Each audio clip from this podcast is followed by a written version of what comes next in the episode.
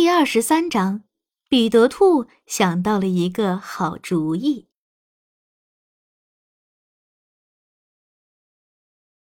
彼得兔想到了一个好主意，至少他是这么认为的。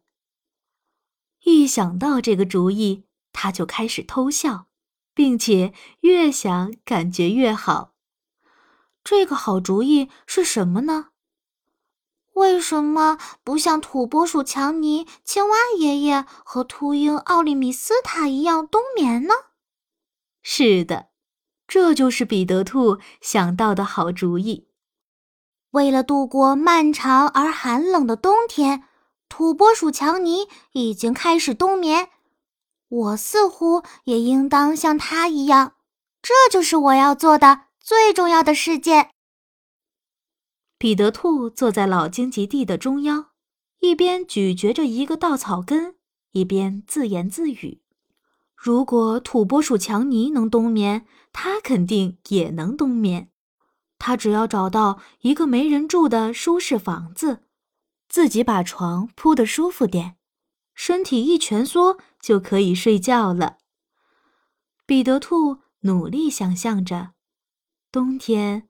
绿草地被厚厚的积雪覆盖，微笑池塘不再微笑，因为整个池塘都结冰了。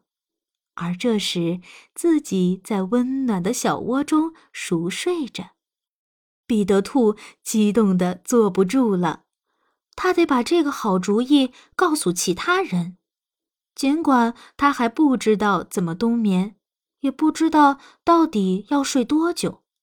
因为他从未长时间睡过，平时都是为了防止周围出现危险，他会时不时的醒来。我要去找附属比利大叔，彼得兔说道。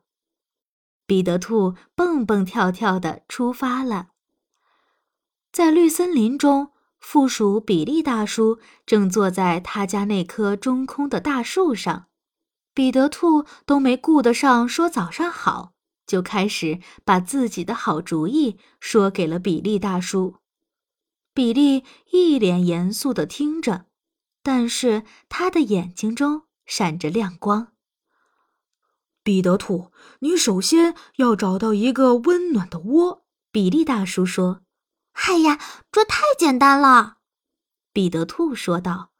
你也必须吃得胖胖的，彼得兔。比利大叔继续说：“什么？”彼得兔惊呼道，他看上去很困惑。“我说，你必须得长胖。”比利大叔一边重复，一边拍了拍自己身上的肥肉。“为什么？”彼得兔问道。“为了让你在睡觉的时候。”不会被冻醒，比利大叔回答。我必须长得很胖吗？彼得问。是的，你必须长得非常胖。比利大叔一边说着，一边笑了，因为他很难想象出彼得兔肥胖的样子。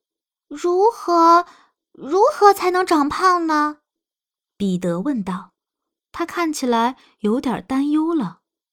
这需要你不停的吃啊吃啊，而且吃东西的时候要笔直的坐着。附属比利大叔说道：“这简单，至少吃东西很简单。”彼得说道：“要知道，彼得很关心自己的胃。”没有了吗，比利大叔？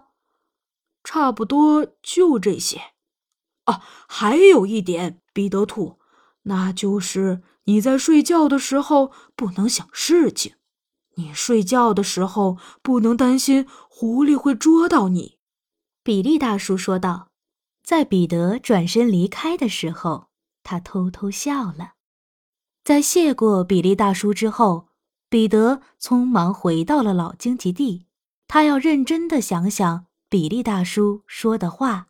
“我要试试。”彼得说。